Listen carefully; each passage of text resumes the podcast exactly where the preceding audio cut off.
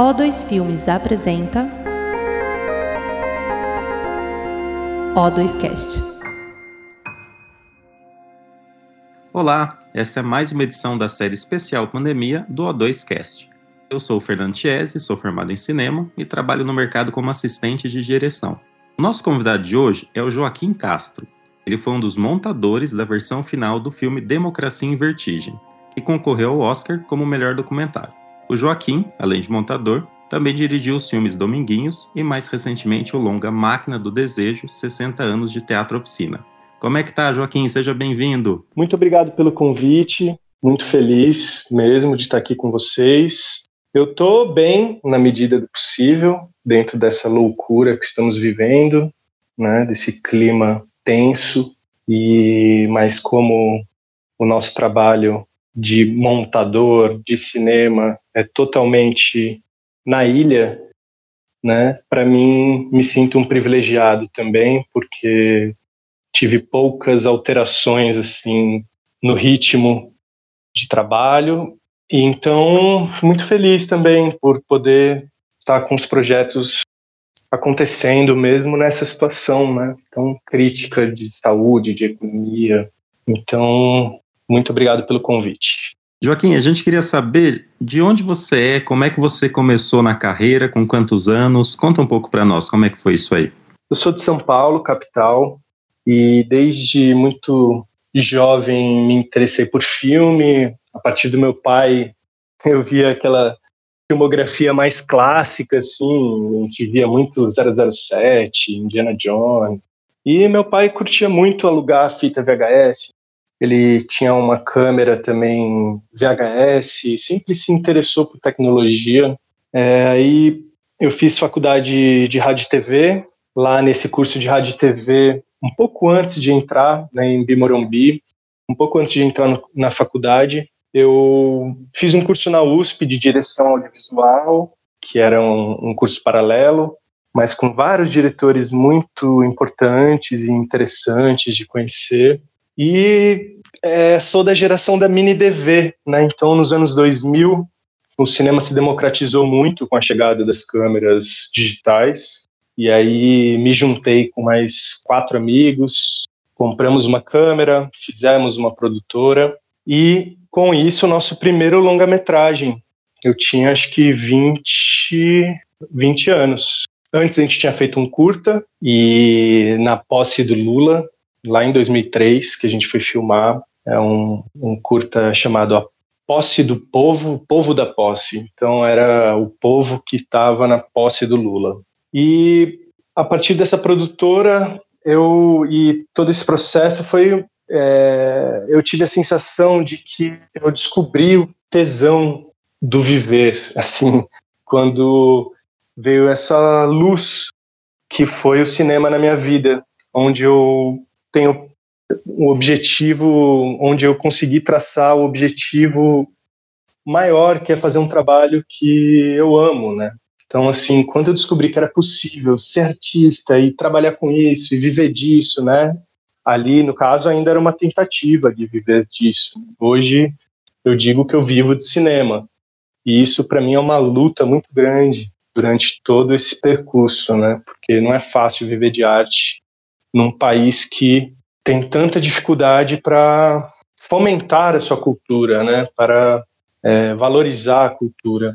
Então, essa produtora, a gente fez um filme que chama Estrada das Vidas, que foi um primeiro documentário, primeiro documentário em longa-metragem. É, foi muito bonito ter feito, um processo ainda imaturo, mas foi super interessante. E paralelo a essa produtora, no meu curso de rádio e TV, eu fiz um estágio na TV Cultura, que foi uma das coisas mais importantes também da minha vida, que ali como estagiário eu trabalhei num programa sobre cinema chamado Zoom, que era um programa de curtas metragens, e eu viajava o Brasil cobrindo festivais de cinema, fazendo entrevistas, conhecendo diretores, encontrando alguns amigos que eu já conhecia também, e fui entrando cada vez mais nesse caminho, né? Até que em 2006 a nossa produtora meio que começou a desandar. E aí eu tive a decisão mais difícil da minha vida que mudou minha vida, que era assim, será que eu continuo insistindo nessa produtora junto com amigos de 20 anos, a gente já se conhecia há 20 anos, né, praticamente tinha nascido com eles, é, ou você arrastado para um lugar que não me interessa. E aí lá na TV Cultura, cobrindo um festival de curta no Rio de Janeiro, eu tive a oportunidade de conhecer um diretor chamado Sérgio Bernardes Filho, que foi o meu grande mestre de cinema, que foi minha grande faculdade de poesia, é um cineasta pouquíssimo conhecido e é um gênio, é o cara que melhor filmou esse país na história do cinema até hoje. Eu nunca vi imagens parecidas com o que ele fez. Em 16 milímetros, viagens de helicóptero pelo Brasil inteiro, do Monte Roraima ao Chuí. E ali, quando eu vi aquelas imagens que ele já tinha feito, era um filme chamado Tamboro. Quando eu vi aquelas imagens, eu falei: não acredito que eu estou encontrando as imagens que um dia eu sonhei que poderia fazer no futuro. E elas estavam ali na minha frente. Falei, que isso, eu preciso estar tá perto dele. E aí ele teve uma crise financeira muito grande, a produtora dele faliu, que era no recreio, ele foi para casa dele com a produtora, montou a produtora na casa dele, e eu com um mochilão nas costas, larguei toda a minha história em São Paulo e fui arriscar a aprender e a viver lá no interior do Rio de Janeiro. Interior eu digo é ali é, o sertão carioca, que é ali Vargem Grande, perto do, do Projac, da Record, bem afastado, depois do Recreio dos Bandeirantes. E aí com o Sérgio foi um ano de muita muita coisa. Eu estava precisando mesmo de uma orientação poética, entender a montagem com profundidade, entender o som com profundidade, entender o que é essa o afeto, como o afeto em nossas vidas é revolucionário, como o afeto é poético, como a gente consegue, a partir de uma gota numa folha, a gente olha o céu inteiro, sabe? Então, esses campos poéticos. Foi um, um, uma pessoa que, nossa, ele me conectou também com o Guilherme Vaz, que é um mestre do som, que era parceiro dele. Eu continuei uma parceria com o Guilherme, inclusive ele faz a, a trilha sonora do meu último filme do Máquina do Desejo. Ele já é falecido, os dois são falecidos. Com o Sérgio eu pude terminar o Tamboro, que é esse filme, que ele estava anos sem conseguir terminar, acho que ele já estava uns três anos montando e não conseguia terminar. Aí eu cheguei na casa dele, a gente terminou.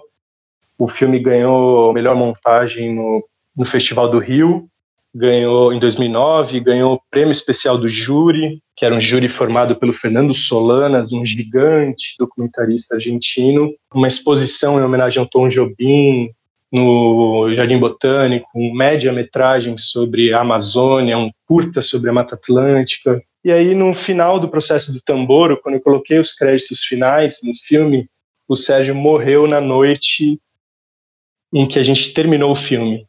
Então, basicamente, era um, uma figura que era vida e obra, obra e vida, arte e vida. Né? Então, ah, isso significa muito, né? Se terminar uma obra e morrer na noite que termina a obra, isso para mim foi um marco muito forte. E eu, por mim, poderia ser assistente de, dele a vida inteira, que eu estaria super feliz, né? Só que essas coisas da vida. Aí eu tive que me autocoroar e falar agora é comigo mesmo, né? Vamos lá, seguir os caminhos. Aí conheci a Paula Gaetan, final, aí o, a gente terminou a montagem, né, do Tamboro, ele morreu e a gente tinha a finalização ainda pela frente do filme. E no, na finalização eu conheci a Paula Gaetan, que é uma artista genial, é, foi inclusive casada com Glauber Rocha, é uma artista plástica maravilhosa e ela me chamou para trabalhar num curta e assim consegui ir seguindo no Rio de Janeiro. A história realmente é incrível e como você falou, né? Depois disso você foi para o mundo e virou montador, né? E você acabou chegando ao Oscar, né? É, você foi um dos montadores finais do Democracia em Vertigem, né? Da Petra Costa, que concorreu ao Oscar. E assim, acho que o, o mais interessante dessa história é o material bruto desse filme, né, tinha 7 mil horas, né, entre imagens de arquivo e coisas que vocês gravaram. Como é que foi esse processo, assim, né? Parece que o time de, de montadores é, teve mais de 15 pessoas, né? Como que foi? Quanto tempo durou? Como que vocês foram lapidando, sabe, as imagens até chegar a um, a um produto final, assim? Quando eu fui convidado para montar o filme, o filme se chamava Impeachment ainda. Era um filme até o impeachment da Dilma e já tinha passado vários montadores.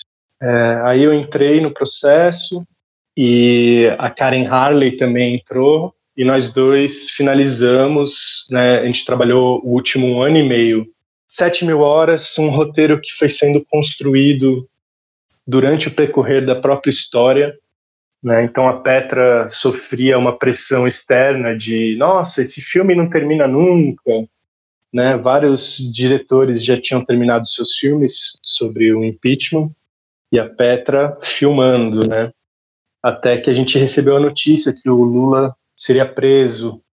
E aí ela continuou filmando e a gente continuou montando e o roteiro continuou se modificando. É, foi um processo, um processo de vida, assim, um processo muito intenso. Trabalhar com a Petra é um mergulho que, nossa, precisa ter muito fôlego mesmo, muita força. Trabalhar com esse tema naquele momento, no olho do furacão, também deu medo, deu felicidade de poder estar tá fazendo arte é, justamente com o que estava me apavorando. Então, é, as notícias povoando, assim, né? É, muita informação, muita notícia. E aí, pô, poder colocar isso em forma de arte, para mim foi um grande alívio e um grande prazer poder montar esse filme durante o processo todo, né? É, e sete mil horas, sete mil horas, muitos assistentes de edição, muitos montadores que participaram do processo. Quem assina a montagem do filme é, são seis montadores. Eu trabalhei com a Karen Harley e aí a gente montava em duas ilhas paralelas, tamanho a quantidade de material. É, a gente teve um processo muito interessante, muito único. Cada um montava uma sequência. Foi, foi bem, bem profundo, assim. E a gente, nessas 7 mil horas, tinha desde mapa do Brasil de 1400 até a, a entrega da faixa presidencial do Bolsonaro. E aí, quando o Bolsonaro ganhou as eleições, aí a gente falou: nossa, agora realmente chegamos no final do filme. Né? O filme, encontramos o roteiro final do filme, né? infelizmente.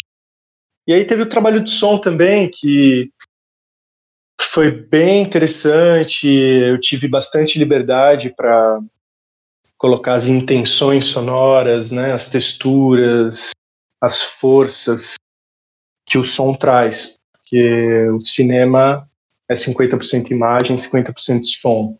Então, dentro do som tem muitas dimensões, né? Tanto do eu de Petra, né, da fala em primeira pessoa dela, quanto os ruídos das cenas, trilha sonora, desenho de som, né, foley das coisas. E quando a gente faz uma mixagem para o cinema, a gente pensa ainda a espacialização de todo esse som para o cinema, que, é, que também é super uma coisa, uma direção muito específica. E aí eu tive o prazer de trabalhar com Leslie Schatz, que trabalhou com Coppola, com Gus Van Sant, entre muitos outros. E foi um grande aprendizado também, e foi muito interessante perceber que a nossa arte, né, o cinema que eu faço aqui na minha casa, ela está em diálogo com o cinema topo do mundo, assim, né? Eu e o Leslie a gente teve uma troca tão bonita, tão frutífera, assim. E aí demos nossos pitacos na trilha sonora e, e, mix, e ele mixou, né, o filme, mas toda a direção da espacialização, toda né, muitos caminhos sonoros foram sugeridos e trabalhados por mim dentro desse processo. Mas é isso, muitos assistentes, muita coisa. Eu trabalhei em Nova York, trabalhei em Paris, é, coisas que eu nunca tinha feito. E foi um processo que eu agradeço muito, muito mesmo, assim, de ter vivido. É, quando a gente entrou, é, quando a gente foi selecionado para o Festival de Sundance, a gente estava em Nova York, já foi uma felicidade, né, gigantesca. Nossa. E aí depois disso, pô, ficar entre os 30 da primeira seleção do Oscar. Uau! Mas o difícil mesmo é ficar entre os 15, que é a shortlist, né? e aí ficamos entre os 15. e aí depois agora só tem cinco. Puta, agora já era, gente. Ninguém não vamos entrar, não sei o quê. Aí, meu, ficamos entre os cinco documentários, né? Escolhidos pela academia.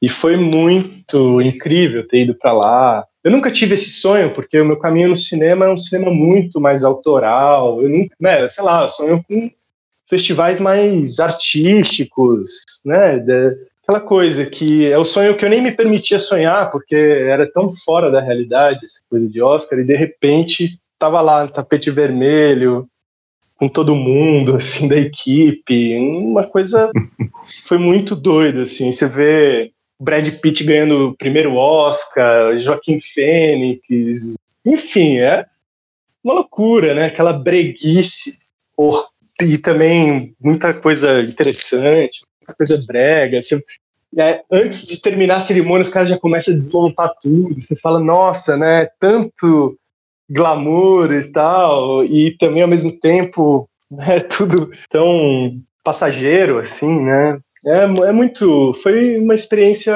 antropológica ter vivenciado isso, né? Mas, pô, me enche de orgulho ter sido nominado ao Oscar. Quando a gente estava lá em Nova York, a galera falou: Ó, oh, agora, pro resto da sua vida, você será um nominado ao Oscar, né? Um Oscar nominee. E isso né, abriu potes, foi interessante. Esse ano a gente quase entrou também com um filme do Babem, que a Bárbara Paz fez, que eu também fiz uma colaboração na montagem. Um filme que foi, foi um processo totalmente diferente. Eu trabalhei duas semanas, mas para mim foram duas semanas que foi bem importante para o filme, assim, para trazer o Hector cineasta, trazer coisas que eu sentia que faltava para o filme, e acho que também ficou uma obra muito bonita, assim. Acabou que a gente não entrou na, na shortlist e, e não, não foi para frente no Oscar, mas é, foi o filme escolhido dentro do Brasil a concorrer ao Oscar, que já é muito bacana. Não, com certeza já é uma vitória, né? É. E Joaquim, uma coisa assim, olhando a sua carreira, a gente vê que você tem muita ligação com música, né? Você estreou na direção com um filme sobre o Dominguinhos, isso. Você fez também um filme sobre o Jardim Macalé, né? Uhum. E um outro sobre o Ney Mato Grosso. Uhum. É, como é que é esse casamento entre imagem e som, assim? Como que na cabeça do montador, o documentarista, assim, como é que você junta as duas coisas? Trabalhando especificamente em documentários sobre música. É, eu fiz um sobre o Benjamin Taubkin também, que é um pianista aqui de São Paulo maravilhoso. Fiz uma série que chama Cor do Som, é uma websérie com o Maurício Paz, que a gente também filmou e montou três músicos instrumentistas maravilhosos, uma outra websérie chamada Veia Nordestina, que também é sobre música. A música, eu sou um músico frustrado, mas eu sei que eu seria um bom músico, assim, é, sabe, pela minha vontade de, de fazer música. E aí essa questão da música sempre me foi a minha vida, né? Então eu vivia nos bailes de forró na adolescência, ouvindo música brasileira o tempo todo, ouvindo música, Hermeto Pascoal, né? Jades Macalé, Ney, tudo assim. E ter feito esse filme do Dominguinhos foi é, uma prova de que eu estava no caminho certo, porque eu fui chamado para fazer um filme de algo que era a minha própria vida, né? Assim, que era o forró.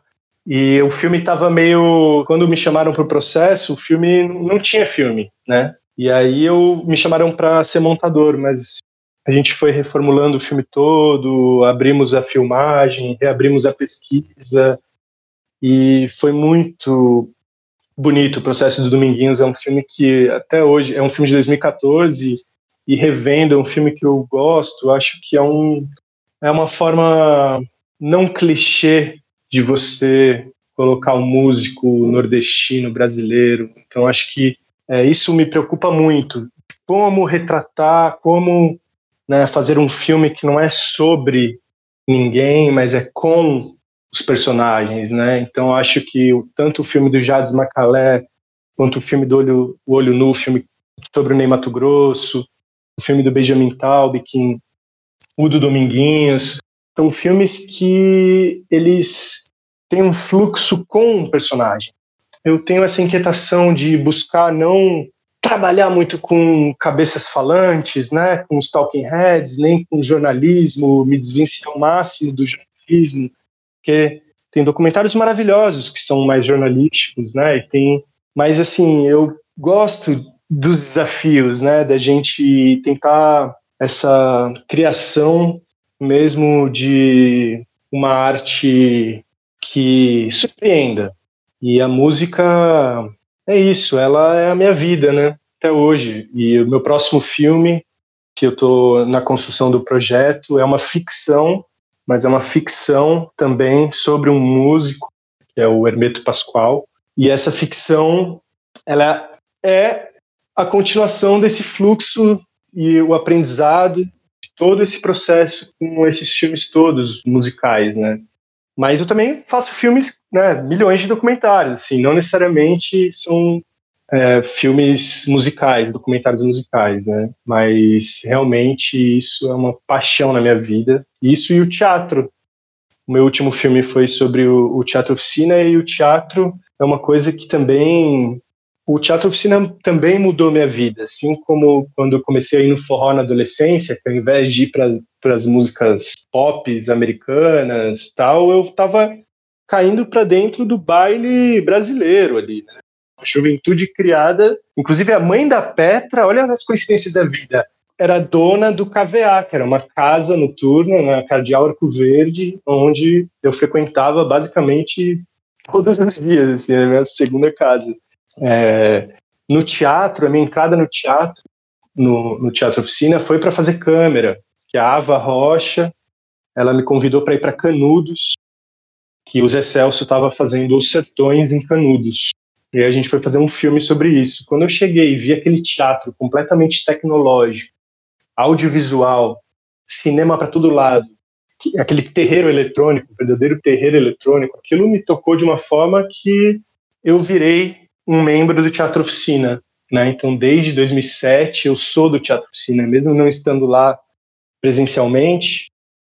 Né? Esse trabalho, o trabalho desse filme, ele surge, inclusive, a partir de uma necessidade do material de arquivo, que estava completamente largado lá no teatro. Né? Muitos e muitos HDs sem fonte, sem backup. Então, eu falei, gente, a gente tem que dar um jeito, vamos fazer um projeto de um filme para a gente salvar esse material então a gente conseguiu digitalizar uns 50 teras praticamente, é, que acho que é um terço do material todo, é, planificar. Então é isso. O trabalho do documentarista ele é um trabalho sobre história, um trabalho de pesquisa sobre pesquisa, é um trabalho é, é, exige muito estudo mesmo, muito estudo e, e essas coisas de trabalhar com materiais que não são aquela rede 8K, né? É o oposto disso, junto com isso também, por que não isso? Mas é um trabalho muito artesanal. E essa questão do teatro e da música, né? Que são do, dois condutores da minha vida, assim, dentro do caminho do cinema. Legal. E o, o longa, né? O Máquina do Desejo, ele recebeu, né? Menção honrosa no Festival É Tudo Verdade, né? Que é o principal festival no Brasil sobre documentário, né? Ele chama, né, Máquina de Desejo, 60 anos de teatro oficina. Como é que é costurar? Porque assim, é diferente, por exemplo, do filme do Democracia, né, que você pega um período ali razoavelmente curto de tempo, né? Aqui a gente está falando uma coisa de 60 anos, né? Como você falou, é resgatar uma memória. E você é muito elogiado por isso, né? Você sabe trabalhar muito bem imagem de arquivo, né? Então você vai pegar, como você falou, né, coisas que são numa qualidade muito ruim, outras, né, um pouco melhores como é que é esse processo para você de ir costurando né, imagens antigas, coisas novas, captadas? Como que foi condensar 60 anos ali num documentário? Exatamente. Esse subtítulo, na verdade, ele não, não é um subtítulo oficial. Ele entrou na hora de preencher a ficha, a gente colocou ele, mas na verdade o filme é Máquina do Desejo, mas foi assim que, que foi mesmo, né? A gente ficou muito honrado de receber essa menção honrosa e ganhamos também o prêmio de melhor montagem, que eu fiquei muito feliz, muito feliz. Trabalhar com esse arquivo foi extremamente complexo. O Oficina tem desde fotografias dos anos 40, cartazes, Super 8, Omatic, VHS, Mini DV, 16mm, é, 4K, Full HD. Então, assim, é a história também do audiovisual, né? Porque são 60 anos de registro audiovisual. É, essa condensação foi o grande desafio do filme. E aí a gente decidiu fazer uma organização por décadas. Então, na verdade, o filme perpassa por seis décadas, né? Não é que são 60 anos de teatro oficina, mas assim, a gente navega por seis décadas desse teatro que foi fundado em 58, com imagens em película ali, coisas lindas. E aí são escolhas, né? Desde o primeiro momento que a gente começa a decupar, já é sobre escolhas, né? Edição é sobre escolha o tempo inteiro. Então, por mais que você esteja limpando um material, essa limpeza já é uma montagem, já é a própria escolha. E foi um desafio. Nossa, a gente ficou quatro anos montando esse filme, entendeu?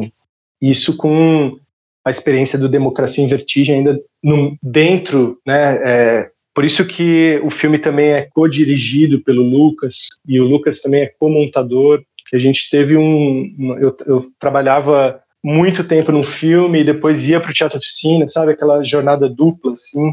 E é, essa coisa do arquivo me interessa muito, a imagem, o ruído da imagem, ela traz muita informação nela. Não o drop frame, não isso, mas a textura de cada bitola traz dentro dela a memória, traz a sensação da gente de um tempo que, que não é o nosso hoje. E isso já tem muita poesia dentro disso, dependendo de como você costura né, essa grande tapeçaria e ao mesmo tempo uma vontade do filme não ser cronológico.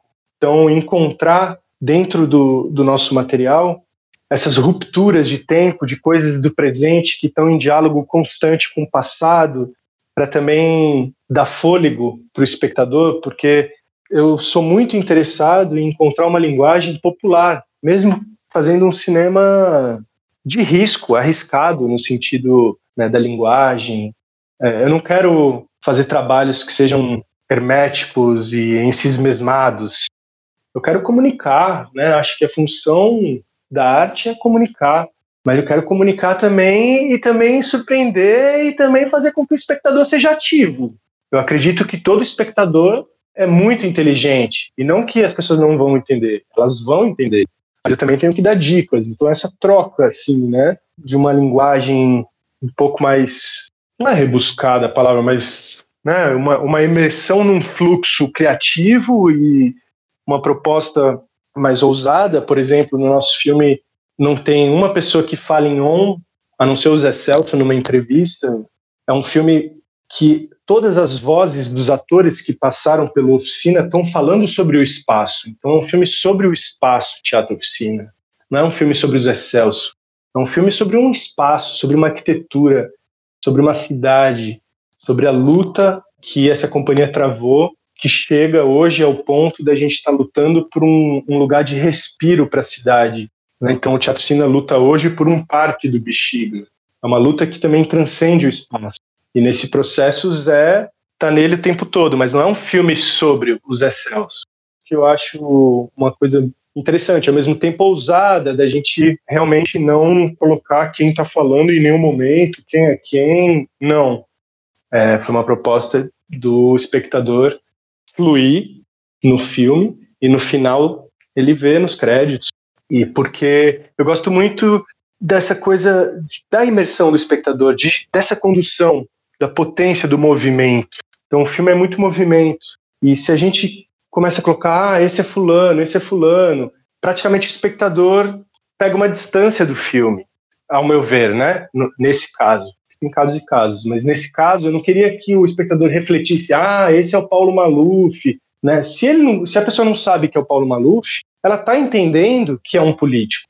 Né? Então esse, isso para mim é o que importa. Ó, eles estão ali, o teatro está negociando com o político ali, né? Quem entende vai dar mais risada, né? Mas quem não entende também está entendendo. Quem não sabe que é o Paulo Novo também está entendendo. Essa montagem foi muito complexa e agradeço muito ao meu parceiro Lucas Deglinski por me aturar, aturar as obsessões de lutar até o fim por um filme que eu acredito, né? Porque já era para ter terminado, já era fica essa pressão temporal, né? Um filme sem dinheiro, baixíssimo orçamento, um processo muito longo, então tem que terminar.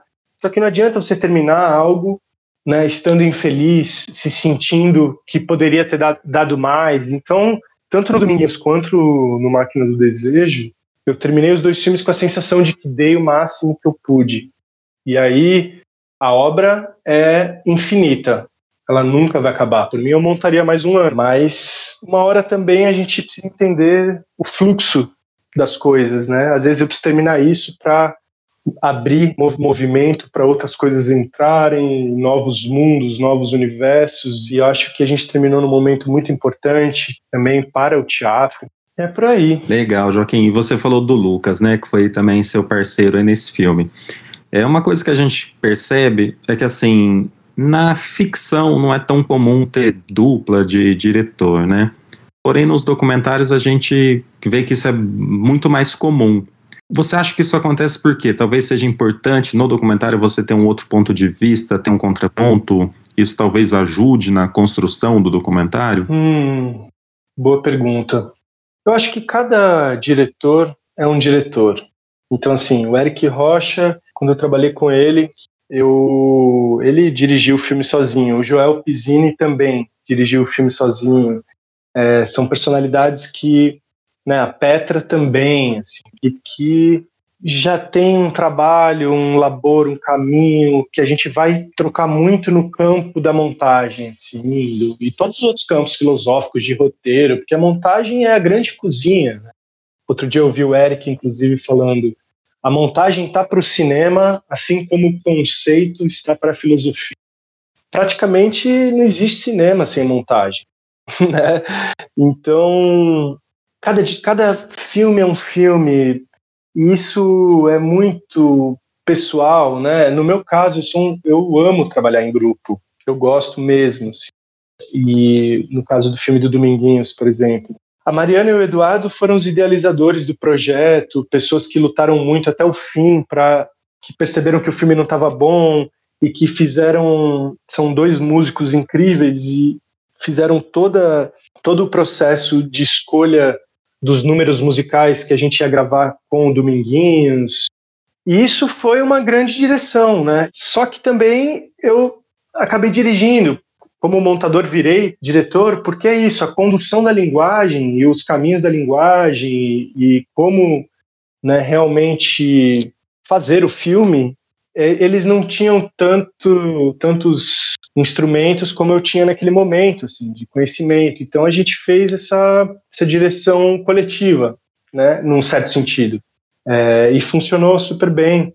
É, com o Lucas também funcionou muito bem, porque é isso. Enquanto eu estou fazendo oficina, um filme super sem grana, aí entrou Democracia em Vertigem, um filme que tem condições, que vai me ajudar, inclusive, a bancar o próprio filme do oficina, entende? Aí são trabalhos que vão se alimentando e aí eu precisei dessa parceria e a gente é, já tinha uma parceria dentro do Teatro Oficina, então tinha tudo a ver, uma pessoa que conhece muito a linguagem, mas que, por exemplo, não sabia editar, aprendeu a editar nesse processo, sabe? Assim, olha que coisa maravilhosa. É, eu acho que tem filmes e filmes, né? É, o, no caso do, do meu próximo filme, por enquanto eu vou estar tá dirigindo sozinho esse filme sobre o, o Pascoal. Mas né, também não estou fechado a, a, trocas. Né? Inclusive, ficção é um processo que eu estou estudando muito e estou agora buscando esse caminho de uma ficção que também é um documentário. Né? E isso é uma outra questão de, nossa, o que, que é ficção, o que, que é documentário? A partir do momento que eu pego a história do, do Dominguinhos, faço o meu corte sobre a história de vida dele, estou deixando tanta coisa fora, né, criando essa personagem em cima de fatos reais, mas também né, todos os fatos são reais, mas assim, a construção disso tudo acaba sendo uma grande ficção, assim como no caso da ficção do Hermeto, né, que todas as histórias são verídicas, mas é um filme que vai ser com ator. Então, é ficção, né? Entende? E, é, no caso do Dominguinhos, a gente filmou com atores também, em Super 8, para trazer essa memória do passado, sabe? Então, né, essa questão da ficção e do documentário é muito interessante. E aí eu estou nesse momento agora, nessa, nessa caminhada de, de partir para o meu primeiro projeto de ficção, entre aspas, ficção documentário musical, cinebiografia musical. Joaquim, você falou mais ou menos agora essa coisa, um paralelo entre ficção e documentário, né? Uma coisa que me chama a atenção é assim, os últimos documentários que eu assisti, eles estão, é, especialmente no streaming, tá? eles estão com um pouco uma roupagem mais ficcional mesmo, sabe? É, alguns são divididos por episódio e acaba o episódio com um gancho para o próximo capítulo. Tem toda uma construção também que ele omite informação para deixar isso mais para o final, para criar uma tensão. Você acha que está acontecendo um processo também de, não diria uma modernização, mas que por causa do streaming também o documentário está ficando com uma roupagem mais ficcional, assim? Eu acredito que não seja por conta do streaming. Eu acredito que seja por conta do desenvolvimento da linguagem. A linguagem vai se desenvolvendo, né? Ela não é dada e a gente está reproduzindo só o que o Orson Welles fazia, ou que o Chris Marquet fazia no campo do documentário. Eu acho que é para além dos streamings, né? A gente aqui no Brasil, inclusive, tem os documentários mais inventivos do mundo, a meu ver top com todos os festivais do mundo.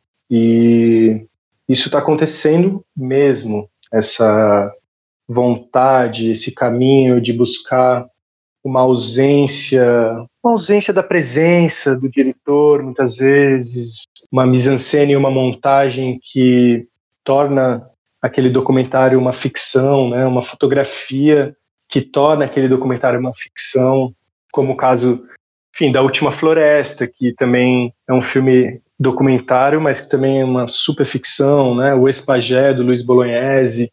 Mais recentemente, Não é Tudo Verdade, tinha um filme maravilhoso do Eric Rocha chamado Edna, que é uma grande ficção, a partir de uma guerrilheira do Araguaia, mas a montagem e a câmera, uma, uma fotografia tão bonita e tão perfeita que parece que é uma grande ficção. Então a gente está num, num fluxo hoje do doc de realmente né, a febre da Maya Darin, um filme incrível, onde ela pega o Regis, que é um indígena de Manaus, torna ele num ator, só que o filme é um documentário, só que é uma ficção, né? Então isso está realmente fervilhando, mas eu não acredito que seja por conta do streaming, inclusive muito pelo contrário.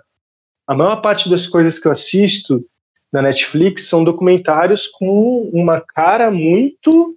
É, com um ranço muito pesado de um documentário estilo norte-americano que é, de mainstream que não me interessa, assim. Só que isso falando especificamente do Netflix, né? Claro que tem obras maravilhosas também em todos os lugares, mas assim, popularzão mesmo, as coisas que bombam muito, não sei o quê, eu vejo pouca inventividade dentro. Mas também posso estar, espero estar enganado, mas eu não acho que seja por conta do streaming. Legal, foi bacana você citar o Eric, né? Porque o nosso episódio 55 do 2Cast é exatamente com ele. E a gente conversou com bastante documentaristas, né, recentemente. A gente também falou com o Ricardo Calil e o Armando Antenori, né, que também participaram do É Tudo Verdade. E também com o próprio Luiz Bolognese, né, que a gente já entrevistou aqui. E de fato, assim, são temas variados, né, são linguagens completamente diferentes aqui que estão sendo feitas no Brasil. Né? Exato. É, uma, nossa, o nosso cinema está numa potência gigantesca, gigantesca. E por isso que está sofrendo tanto com esse governo, né? Tanto com esse negacionismo, com essa ideia de que tudo é um marxismo cultural e que enfim, com essa narrativa absurda de que a cultura é um mero, é, um mero luxo, artigo de luxo, sendo que cultura é a nossa vida, cultura é cultivar a vida, né? Nesse momento pandêmico, o que, que é a cultura? É tudo. A gente estaria todo mundo maluco no hospício se a gente não tivesse os filmes, as músicas, as coisas todas, né? É, então, assim, nossa, tá bem contraditório, né? Sensações bem contraditórias do mundo, né? De como o nosso governo está vendo e, e o que a gente está vivendo de pulsão criativa, cinematográfica, né? Muitos diretores interessantes, muitos, todos os cantos do Brasil. Assim. Então, eu acho que a gente tem que continuar com essa pulsão, tendo, tendo ou não editais que já foram cortados, né? Tendo ou não cinemateca, está fechada, trancada e as coisas estão lá. O material de arquivo, por exemplo, do Teatro Oficina, a gente conseguiu pegar dias antes da Cinemateca fechar, senão a gente não conseguiria o material para o filme. Nem o Netflix, com o filme do Pelé, conseguiu o material da Cinemateca. Se você der um play no filme do Pelé, que está no Netflix, eles não, o material da Cinemateca está em baixa resolução com uma logo enorme. Eles não conseguiram tirar de dentro da Cinemateca. Hoje em dia, eles estão esperando aquilo pegar fogo, porque está completamente abandonada. Né? Então, assim, a gente tem que lutar pelo nosso bem cultural, por nossos. Né? O que é a Cinemateca de um país? É a história de um país. Né? E é isso que eles querem apagar. Então, a gente está nesse momento extremamente crítico e a gente tem que fazer coisas, tem que lutar por isso, sim. Não adianta ficar só fazendo o meu. Então, eu vou lá na Cinemateca, tento fazer vídeos e, enfim, para né, ter uma luta coletiva do cinema. Uma arte muito individualista, as pessoas são muito individualistas, né? será que nem num ponto desse, como no caso da Cinemateca, a gente consegue se unir, a nossa classe, entre aspas, consegue se unir para fa fazer uma luta, para criar né, um processo de, de revolta mesmo contra, contra isso, contra esse descaso? É, a gente está sendo cercado, o documentário vai ser cada vez mais difícil o acesso aos arquivos, os arquivos estão virando uma coisa inacessível. Perfeito. Joaquim, no, quando você se apresentou, você já falou um pouco sobre isso, né? É, a gente vê o set de filmagem, né? Aquela loucura, 70 pessoas trabalhando, o pessoal tendo que fazer 5, 6 páginas do, de roteiro em 12 horas. E de repente acaba o filme, vem a figura né, do montador ali, aquele cara solitário que fica ali com o diretor na salinha, trabalhando meses. É, queria que você contasse para quem não é da área se isso tem um pouco de realidade ou se está um pouco no imaginário popular. Não, é real. Isso é real. É um processo de imersão muito profunda, de pesquisa, de estudo, de minúcias, né? Muito delicado e profundo e, e muito introspectivo também, porque é um momento de criar né, um momento de criação, de eu acho que o set tem um movimento, né, que tem um nível de criação ali na hora, claro, sempre tem, mas é outro tipo de imersão. Mas é um processo muito solitário mesmo, um processo introspectivo, que exige muita concentração em tempos extremamente difíceis de você se concentrar.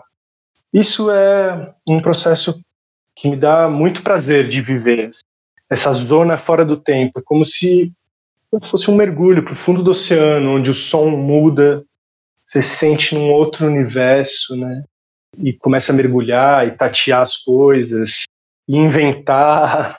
Me, anima muito essa coisa de tentar não ser repetitivo, tentar não ter as mesmas ideias, ver dentro do material o que aquele material vai me gerar, né? Não chegar com coisas pré-concebidas. Claro que eu tenho a minha levada, vou montar qualquer coisa. Se me mandar, eu vou montar bem, assim, vou fazer o meu melhor, né? Mas o que aquele material está em diálogo com a minha construção, né? O que, que ele está me dando, para onde ele está me levando. Então é um lugar de sensibilidade e de muito estudo, né? De pesquisa de sons, qual, qual intensidade, intenção. Então, dentro da minha montagem, eu trabalho muito som também, porque o som ele, ele já desenhando o som, eu, eu vou desenhando toda a perspectiva e temperamento, os temperamentos das cenas, né, os temperamentos da sequência. É muito trabalhoso, muito trabalhoso. Para minha família é difícil, porque é isso, sábado, domingo, né? Não é o ideal, mas às vezes a gente tem que se multiplicar, porque são vários projetos, né? Então é muito difícil, assim, para a família mesmo, né? É, difícil trabalhar em casa nesse processo hoje em dia de trabalhar em casa também é um grande desafio, né? Você já trabalhou para caramba e tem a sensação que não conseguiu trabalhar, né? Então são vários desafios para chegar ali naquele momento da criação, da imersão. Então cada montador tem um processo, né? E é muito bonito o processo com o diretor, né? Você a gente viver um processo criativo conjunto. Eu amo isso. Eu amo projetos que o, o diretor, por exemplo, Evaldo Mocazel, vou fazer um filme sobre o Sérgio Mambetti, grande ator. E o Evaldo tem uma forma de direção incrível que ele me dá liberdade absoluta, né? Dentro de algumas alguns caminhos mesmo, algumas direções, mas ele confia muito, assim, no, e, e, eu amo esse processo, mas eu amo também todos os processos, porque para mim interessa demais estar tá tendo trocas artísticas, né? Então, por mais que muitas vezes eu esteja sozinho na ilha de edição, o processo da criação coletiva é um grande tesão da minha vida, sempre cultivei muito isso. Então, tá mergulhado nesse divã que é a montagem com outros diretores, isso é um processo muito maravilhoso de conhecer não só a pessoa pelo filme, mas no dia a dia poder observar, né? Fala, putz, esse diretor é meio nunca aconteceu comigo porque, mas assim, sei lá, se o cara é muito arrogante ou, né? Aí você vai entendendo assim por onde levar, né? Cada cada filme é um divã, é uma, uma psicologia, é uma troca diferente, com pessoas que têm referências diferentes, conteúdos diferentes. Então, é, sempre alimenta muito, assim. É, mais que é isso, por mais que seja um processo solitário, ele é completamente conectado com todos que passaram pelo filme, que vão ver o filme, então diretor de arte, pesquisador, tudo, né? está ali com a gente nessa missão de produzir uma obra que gere impacto, né, que seja forte, que tenha fluxo, tenha dinâmica, nem que a dinâmica seja mais slow mesmo, mas assim que tenha, né, é, a satisfação do diretor, né, e não só do diretor, né, acho que nós montadores somos peças chaves também no resultado final do filme, né? Não adianta eu estar tá montando um filme para o diretor apenas, isso também não acredito, né? Porque dentro do, do meu processo de montagem eu não sou um operador, né? Sou um, um criador. Então é um diálogo mesmo entre artistas, né? O ideal é que os dois se retroalimentem, né? Então o diretor muitas vezes tem muitas coisas pré-concebidas e que na montagem aquilo talvez não tenha força. E aí a gente vai entrar nesse diálogo verdadeiro, porque eu não vou ficar trabalhando em algo que eu não acredito. É claro que eu vou experimentar posso fazer, ver como é que fica e tenta, e aí se rolar, maravilha, também é, todo mundo, né? É, se não rolar, e aí isso que é lindo, assim. Hoje em dia, também sem a moviola, a gente pode fazer um processo, desfazer, né, e, e reconstruir, experimentar. É muito bom ter tempo de montagem, justamente para as coisas poderem ser mais trabalhadas mais a fundo, sabe? É, tanto psicologicamente com, com as pessoas, né, na delicadeza, como na, na mão na massa também. Legal, Joaquim. A gente agradece muito a sua participação aqui hoje, tá? e desejamos boa sorte aí nos seus próximos projetos, Joaquim. É, muito obrigado, eu agradeço imensamente, espero não dar muito trabalho para o Gabriel, editor, e que, que possa ter transmitido coisas interessantes, né? Sei lá, que tão difícil a montagem ter um lugar de fala, assim, né? Então, fico honrado por poder estar aqui representando não só um diretor de documentários, mas também a montagem e falar sobre esse ofício que eu tanto amo e descobri na minha vida. Tenho tanto prazer. Que bom. Demais, Joaquim. Acho que quem não é da área vai sair desse papo enriquecido com tudo que você falou, com certeza. Ah, que bom.